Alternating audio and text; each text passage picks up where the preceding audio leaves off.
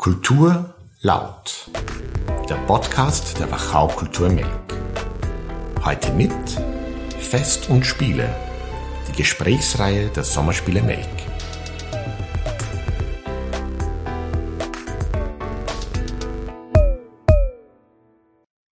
Lauter Regeln, Spieleerfinder und ihre Gebote. Ich bin Alexander Hauer, künstlerischer Leiter der Sommerspiele Melk wo heuer die zehn Gebote auf dem Spielplan stehen. Und wenn ich den Podcast-Namen, nämlich Fest und Spiele, ernst nehme und auch was Gebote heißen, war es irgendwie auf der Hand liegend, dass ich mit jemandem sprechen möchte, der einfach ständig neue Regeln erfindet. Und so freue ich mich heute mit einem der erfolgreichsten österreichischen Spieleerfinder, Spieleautoren äh, sprechen zu dürfen, Schön, dass Sie Zeit haben, Arno Steinwender. Hallo, ich freue mich, dass ich da sein darf.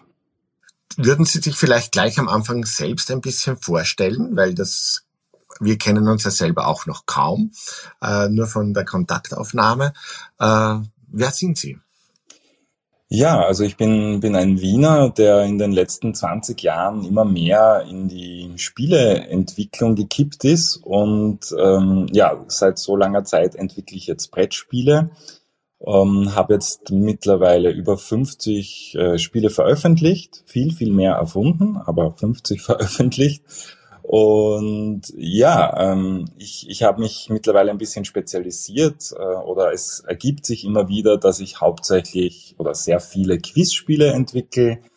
Ähm, mein erfolgreichstes Spiel Smarten ist jetzt in etwa 20 Ländern erhältlich und ja, macht mir sehr, sehr viel Freude. Neben, nebenbei sozusagen und mittlerweile nebenbei unterrichte ich auch noch an einer Schule in Wien Physik.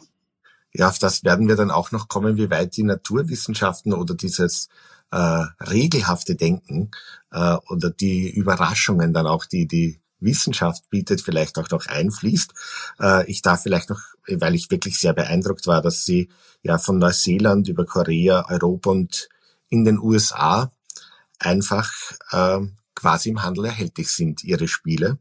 Und äh, ihre Spiele ja auch mit vielen Preisen ausgezeichnet wurde, wurden. Äh, das ist irgendwie schon ein schönes, ein schönes Schulterklopfen, oder?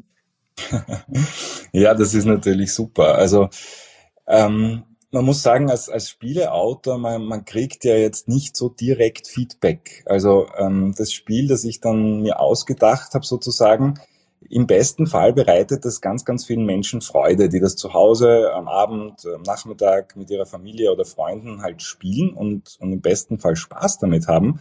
Aber das sehe ich ja nicht.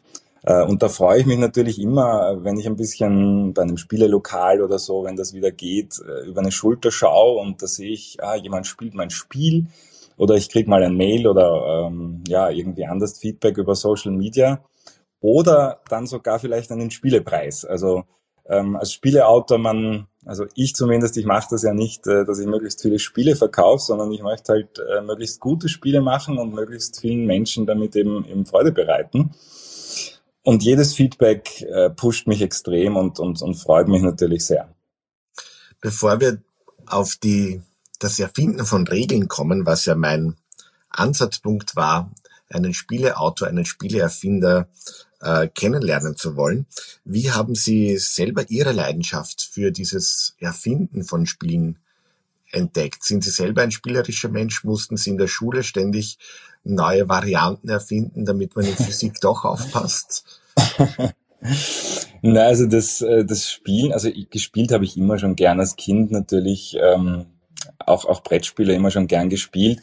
Und wie das so ist, das schläft dann halt irgendwann ein. Aber im, im Studium habe ich das wieder für mich entdeckt und, und habe exzessiv äh, Spiele ausprobiert und getestet. Und ja, irg irgendwann war dann der Wunsch da, selber auch ein bisschen aktiv zu werden oder vielleicht das ein oder andere zu verändern.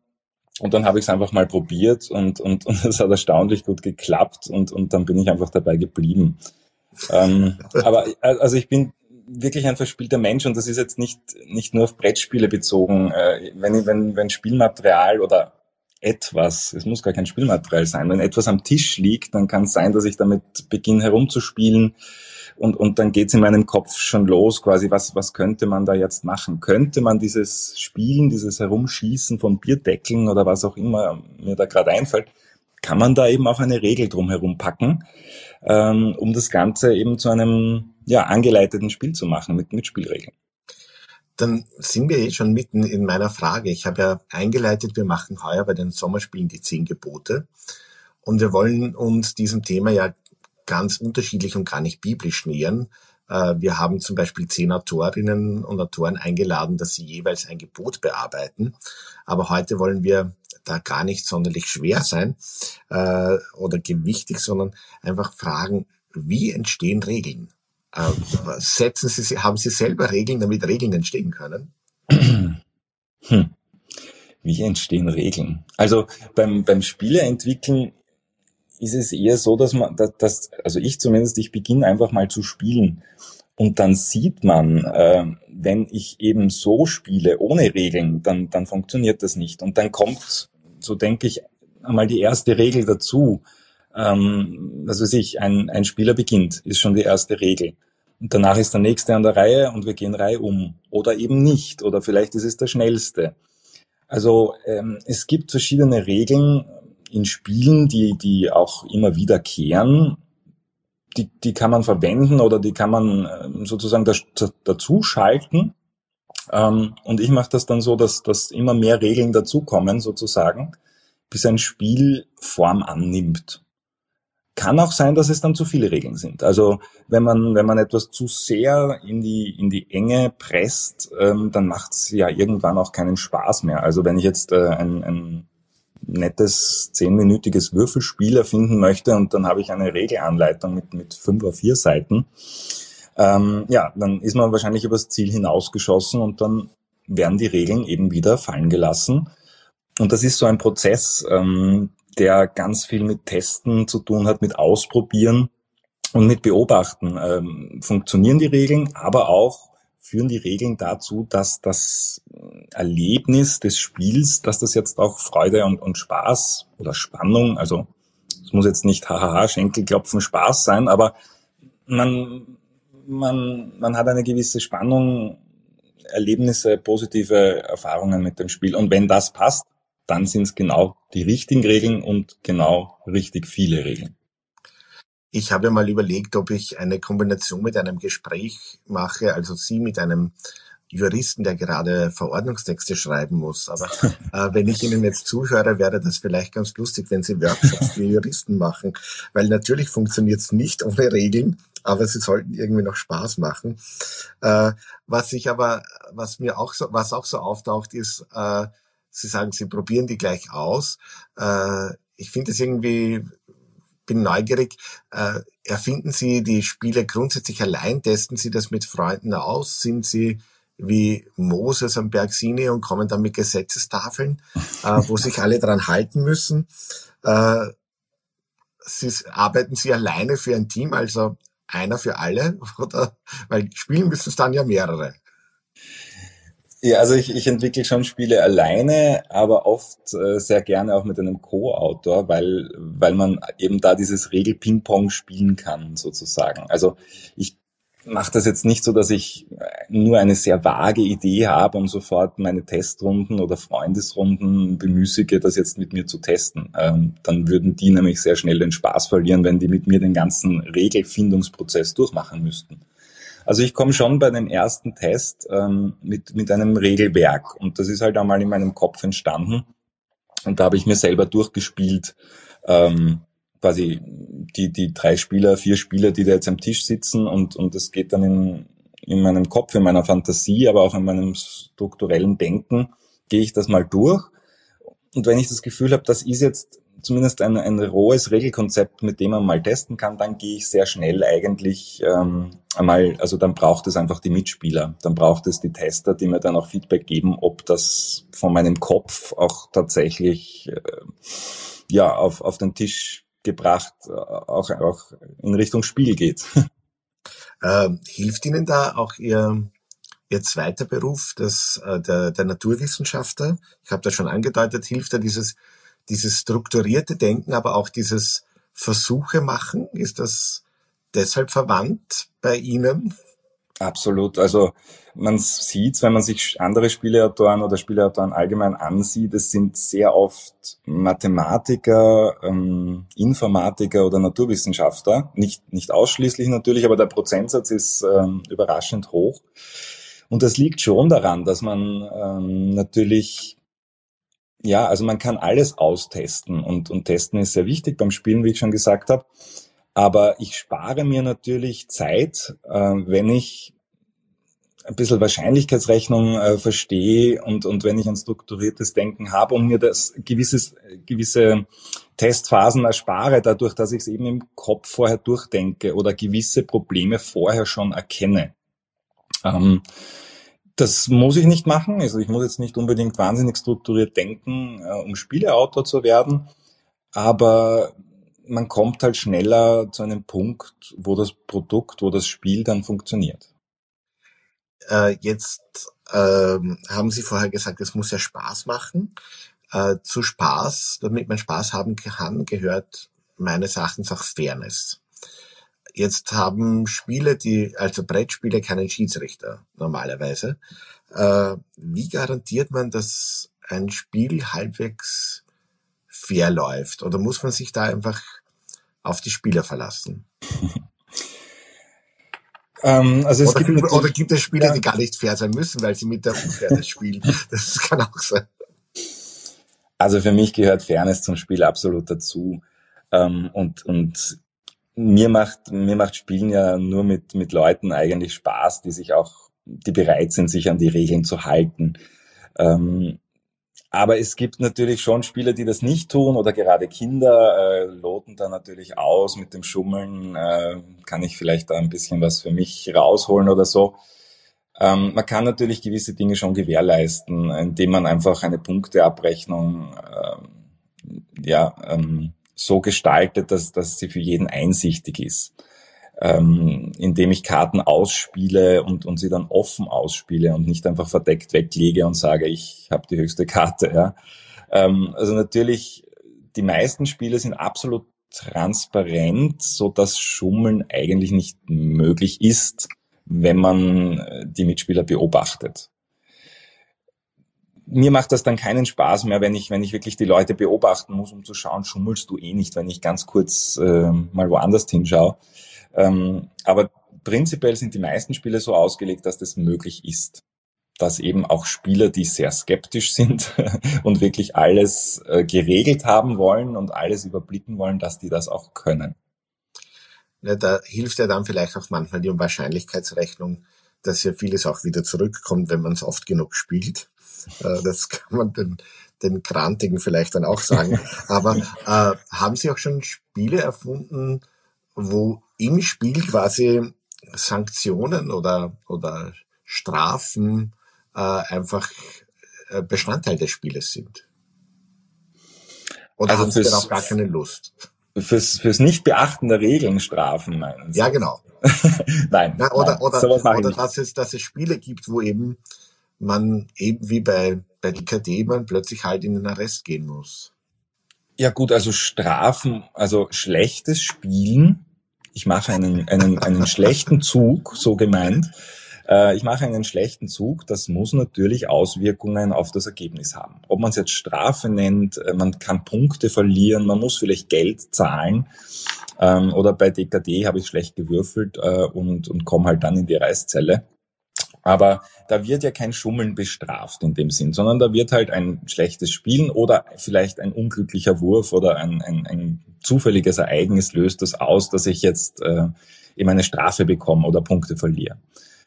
So dass das Schummeln bestraft wird, äh, fallen mir ein, zwei Spiele ein für Kinder, wo es gezielt darum geht, äh, ich muss jetzt schummeln, ich, ich muss jetzt diese Karte verschwinden lassen, ohne dass es die Mitspieler mitbekommen. Aber da gibt's meine, meines Wissens nur sehr wenig Spiele, die jetzt wirklich Strafen für, für nicht regelkonformes Spielen verteilen. Ja, gibt ja auch erstens keine Schiedsrichter. Und ich finde den Begriff, dass es Auswirkungen hat und nicht eine Sanktion oder eine Strafe, äh, finde ich einen, einen Begriff, den ich sehr gerne ganz allgemein mitnehme, weil ich das einen, das äh, wirklich einen eine schöne Umleitung für den Alltag finde. Äh, Sie haben sicher auch damit zu tun, dass es Spiele gibt für Einzelspieler, dass es äh, Spiele gibt fürs Zusammenspielen. Sie haben vorher schon gesagt, es, es braucht für Sie dann irgendwann die Mitspieler, damit es auch Spaß machen kann. Natürlich auch manchmal vielleicht das, das Solo als Herausforderung. Was ist Ihnen näher oder wie, wie anders muss man Dinge konzipieren? Ob es für Mitspieler, ob es Gegnerschaften gibt, dass, ob es Teams gibt. Äh, ist das bei der Entwicklung von vornherein auch mit zu be beachten? Ja, absolut. Also ähm, ich habe jetzt gerade ein, ein, ein neues Produkt ähm, von mir, ist jetzt gerade in den Handel gekommen, das, das heißt Quizscape. Und das ist ein, ähm, eine Mischung aus Escape Room und einem Quizspiel. Und das ist zum Beispiel ein Spiel, das kann man auch alleine spielen. Ähm, das war sehr interessant für mich. Also das war mein, mein erstes Projekt in diese Richtung. Ich habe bis jetzt immer nur Spiele gemacht für, für mehr Spieler am Tisch, aber so wie Sie richtig sagen, auch die Spieler für eine Person, die ja, die sind im Kommen sozusagen und das sind meistens Logikspiele oder wo, wo ich halt selbst eine Challenge habe, so wie bei Sudoku sozusagen, aber auf, auf ein Brettspiel vielleicht mit Spielelementen, die ich verschiebe oder ähnliches. Also da ähm, so Brain Teaser ähm, und bei meinem Quizscape ist es zum Beispiel so, dass ich vom Spiel durch eine, ja, durch eine Handlung geleitet werde, durch eine Spielgeschichte. Wir sind Zeitreisende und, und besuchen verschiedene Größen in der Geschichte sozusagen. Ähm, das heißt, das Spiel erzählt mir ein Setting äh, und ich begegne dort Charakteren äh, in einer Geschichte, die ich spiele und bekomme Rätsel, ich bekomme Aufgaben und das ist natürlich ganz ein anderer Ansatz, als wenn die Spieler, die am Tisch sitzen, sich selbst ihre Geschichte entwickeln. Ähm, also da muss das Spiel, muss, muss viel mehr Dinge vorgeben, wenn ich, wenn ich für ein, eine Person etwas entwickle. Äh, Sie müssen jetzt gleich nochmals Werbung in eigener Sache machen, weil ich habe jetzt den Namen dieses Spiels nicht gemerkt und ich muss es sofort haben. Äh, werden Sie das nochmals sagen für mich, bitte? Ja, sehr gerne. Das, äh, das nennt sich Quizscape und ist beim Moses Verlag erschienen und ist ab sofort auch im, im Buchhandel und im Spielwarenhandel erhältlich. Es gibt, es sind immer drei Abend, also es ist die erste Box jetzt, die nächste Box kommt im Herbst und es sind immer drei Abenteuer. Also ähm, wir reisen zum Beispiel zu Leonardo da Vinci, ähm, ja, und, und begegnen diesen, diesen Menschen. Und man hat dann pro Abenteuer hat man in etwa eine Stunde ähm, Spielzeit. Also ich freue mich, ich freue mich jetzt schon drauf. äh, Sie machen, haben jetzt erzählt, Sie machen quasi eine Zeitreise äh, wobei sich darin wahrscheinlich oder vermute ich doch irgendwie manches auch aus der Gegenwart spiegelt, weil sonst hätte man ja keine Bezugspunkte. Äh, wie wichtig ist Ihnen so, so auch, auch die Zeitbezüge oder auch so, ist für Sie das Spiel auch manchmal ein Spiegel der Gesellschaft? Das Spiel ist immer ein Spiegel, Spiegel der Gesellschaft. Also ähm, wenn man sich die Entwicklung ein bisschen anschaut, dann haben ja die Brettspiele relativ am Anfang eigentlich nur Konflikte simuliert, also kriegerische Auseinandersetzungen. Ähm, das, das hat sich stark gewandelt. Ähm, aber natürlich begebe ich mich immer, wenn ich ein Spiel, oder bei den meisten Spielen begebe ich mich in, in eine andere, in eine fremde Welt. Ähm, das kann geschichtlich sein, das kann eine Fantasiewelt sein. und es ist so dieses Einsteigen in, ja, also ein, eine Flucht eigentlich von der, von der heutigen Realität, so eine Stunde, zwei Stunden oder es gibt auch Spiele, die einen ganzen Abend dauern, sozusagen woanders sein. Ähm, nicht den normalen Alltag zu erleben, sondern ich reise vielleicht durch Indien, entdecke neue Kontinente. Ähm, und man sieht meiner Meinung nach auch ein wenig, dass, dass das Bedürfnis danach zunimmt. Also die, die Spielebranche wächst jedes Jahr und, und es gibt immer mehr Spieler im Erwachsenenbereich und eine viel breitere Palette an Spielen. Also es ist für jeden Geschmack was dabei. Und das liegt meiner Meinung nach schon daran, dass, dass die Leute halt ja, ähm, auf der einen Seite eine, eine, ein bisschen eine Flucht oder ein, ein Abschalten, eine Pause wollen von der Realität und auf der anderen Seite aber dabei auch nicht alleine sein wollen, so wie bei, bei Videospielen zum Beispiel, wo man allein vor seinem Kästchen sitzt und gegen Monster kämpft sozusagen. Also gemeinsam, aber woanders.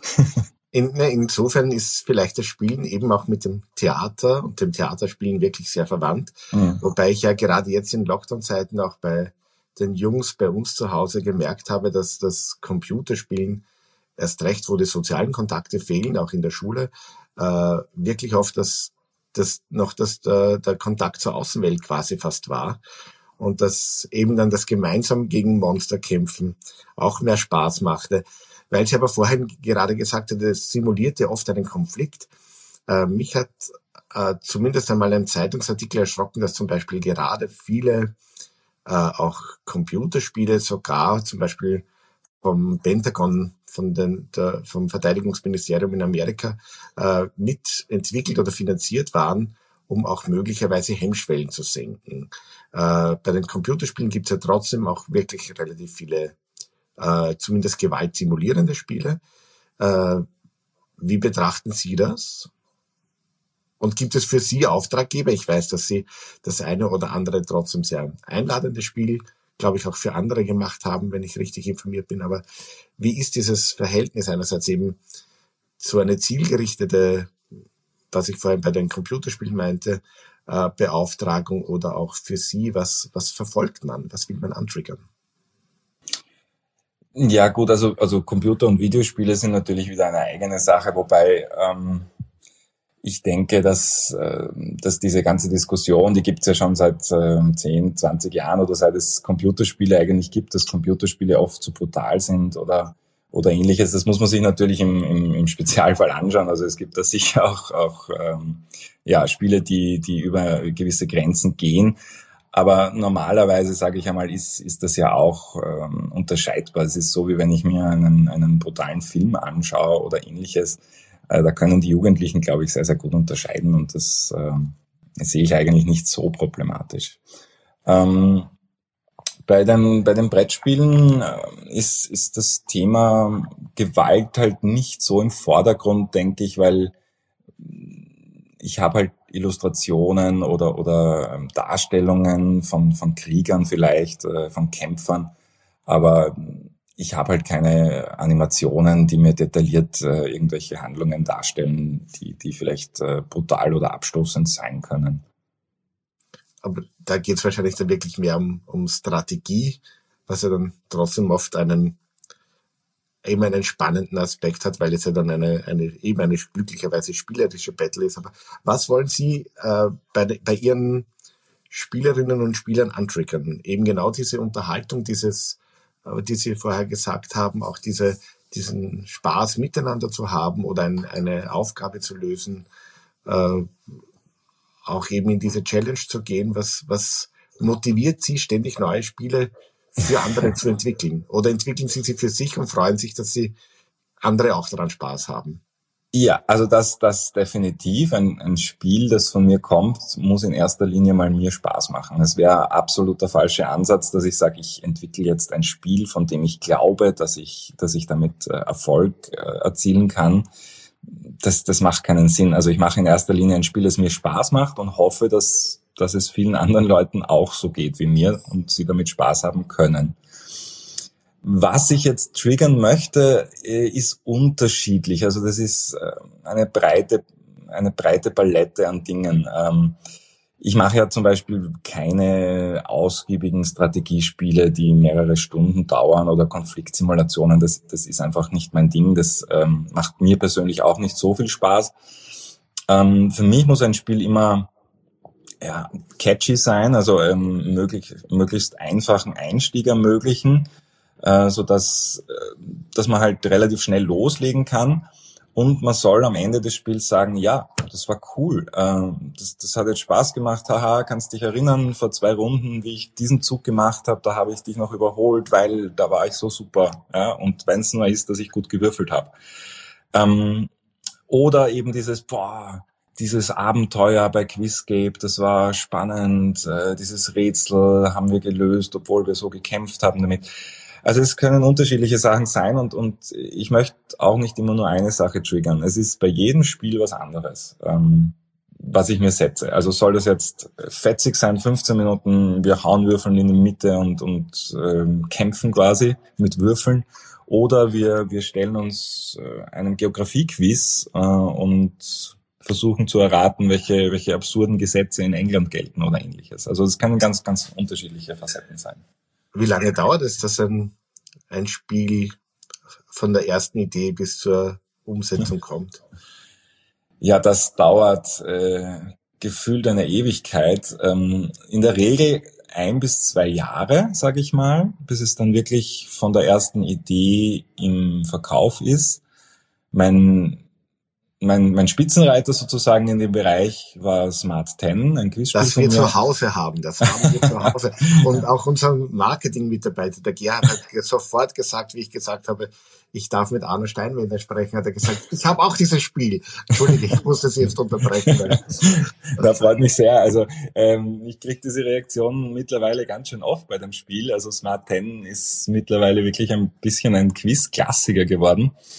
Ähm, aber was wollte ich eigentlich sagen? Ähm, wie lange ist, ich habe schon gefragt, Entschuldigung. Genau, also das hat, das hat acht Jahre gedauert, sieben oder acht, acht Jahre, bis von der ersten Idee bis, bis, bis man es käuflich erwerben konnte. Und da war es dann erst in Skandinavien und noch gar nicht in Österreich erhältlich. Also das hat eine wilde Reise gemacht äh, über, über die Autoren, über den Christoph Reiser und mich.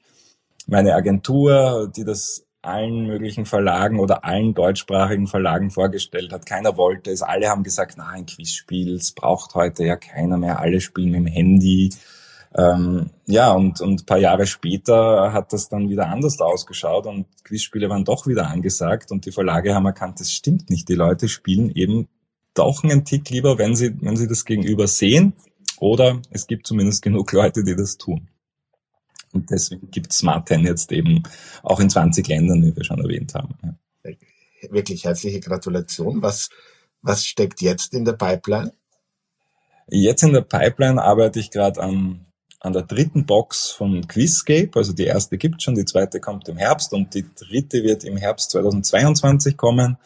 Ähm, das heißt, da bin ich gerade mittendrin. Und ja, ansonsten bin ich gerade dabei, meinen 3D-Drucker zum Laufen zu bekommen und habe hier am Schreibtisch in etwa drei äh, Spieleideen liegen, an denen ich gerade so parallel arbeite, je nachdem, wo, wonach mir gerade der Sinn steht. Will ich jetzt was basteln, was schnitzen, äh, Fragen recherchieren, was zeichnen? Mal schauen, mal schauen. Es ist immer, ich hätte gern mehr Zeit. äh, und wie spielerisch ist Ihr Unterrichten? Oder ähm, aus dem Spiel ernst? Ja, na, also spielerisch ist mein Unterrichten definitiv, aber weniger jetzt mit Wettspielen ähm, als, als durch meine Art, denke ich, äh, weil ich unterrichte eben nur an der Oberstufe ähm, und da ist es ganz schön schwierig, dass man da jetzt den Schulstoff, sage ich jetzt mal, über ein Brettspiel vermittelt. Ähm, das habe ich noch nicht herausgefunden, wie das funktioniert. Äh, aber alleine dieses Gespräch ist für mich so inspirierend, dass ich, glaube ich, gerne mal eine Physikstunde bei Ihnen erleben würde.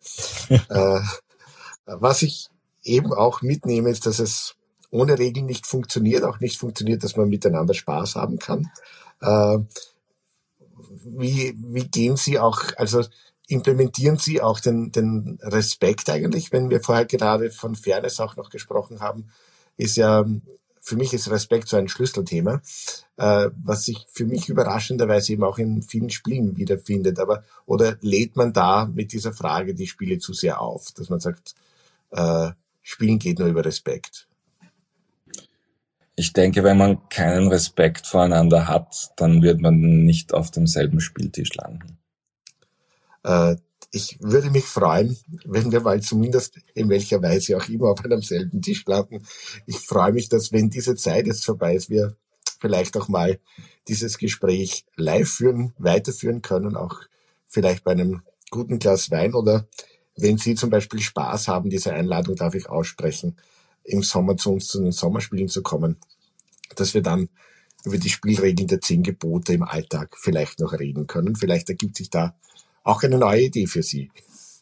Würde mich sehr freuen, wenn das, wenn das möglich ist. Äh, ansonsten gerne dann auch äh, eine Gastphysikstunde oder eine Partie Smart 10. Ich freue mich auf jeden Fall darauf. Ja, vielen, vielen Dank. Ich bedanke mich herzlichst für äh, die Einblicke, die ich bekommen durfte. und äh, wünsche Ihnen einfach eine gute Zeit äh, und viele schöne Ideen, an denen wir uns erfreuen können. Danke, Arno Steinwender. Vielen Dank, alles Gute und jetzt auf zum nächsten Spiel. Äh, es wird ein spielerischer Tag werden. Dankeschön.